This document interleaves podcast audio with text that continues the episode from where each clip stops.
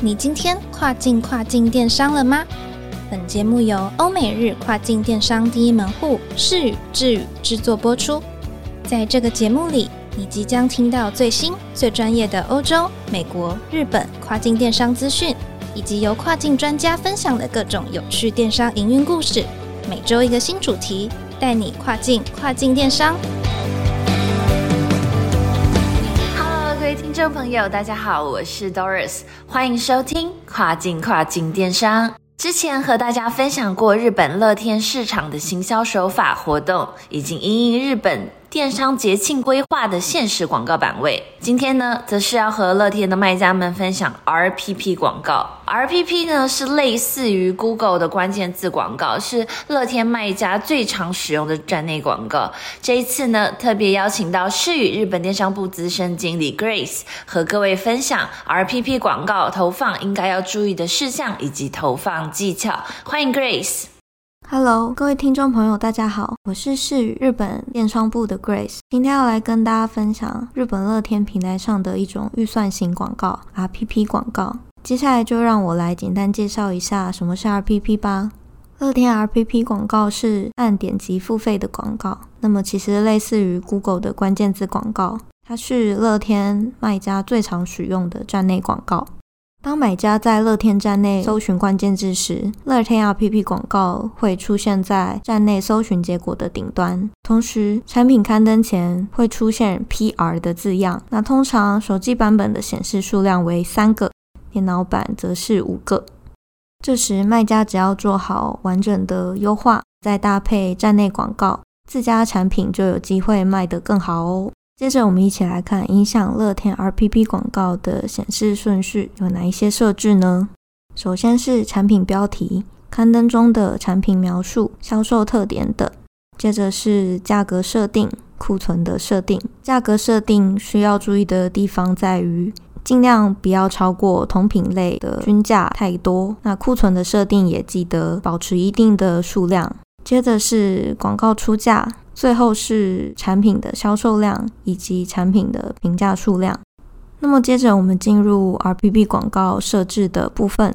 首先是输入活动名称，这边并不会反映前台，是给乐天卖家方便管理广告所使用的。接着我们需要输入每月的广告预算，最低的预算是五千日元起。接着是每次点击成本的设定，CPC 的最低价是从十日元开始设置。每次点击成本的出价设定越高，RPP 广告就越容易出现在站内搜寻结果最上方的位置。卖家们必须要针对竞争者的出价、产品的淡旺季调整价格。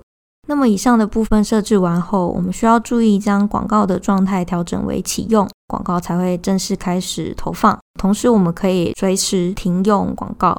接着是广告的细部设定，完成基本设定并开启后，卖家也可以针对个别的刊登做出价，登入关键字并指定竞价。商品刊登 CPC 的最低设置金额为十日元，关键字 CPC 出价则为四十日元起。需要注意的小地方就是，关键字 CPC 的指定金额必须比商品的 CPC 高出至少一日元，才能够做成功的设置。那么，关于 RPP 广告有哪一些投放技巧呢？如果我们在一开始投放广告时比较没有头绪，那么建议从乐天站内推荐的搜寻关键字开始。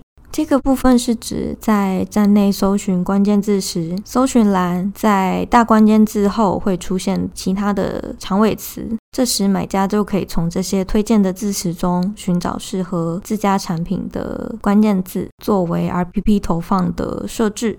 除了搜寻栏的推荐字词外，全站的关键字排行等都可以作为 RPP 广告的投放依据哦。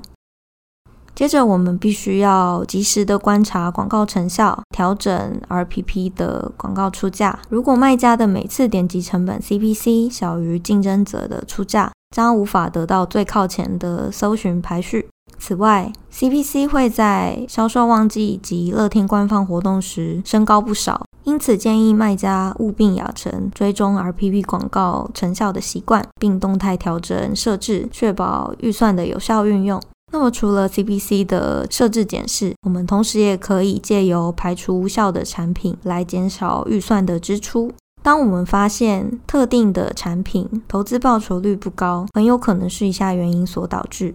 例如，关键字设置不够精确，那么有可能是我们已经投放了相对高的 CPC，流量却没有升高，或者是点击量特别多，但是却没有实际的转单。发生这种情形，就要针对不同的情况调整广告策略。那么，如果投资报酬率迟迟无法提升，就必须尽快排除无效的产品，降低广告成本。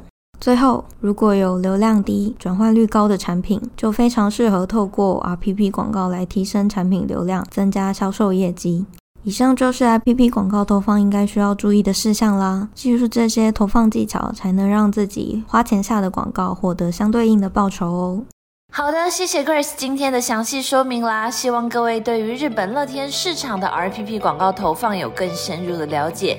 最后也千万别忘记了，每周二早上八点钟准时收听跨境跨境电商，让我们带你跨境跨境电商。我是 Doris，我们下周见喽，拜拜。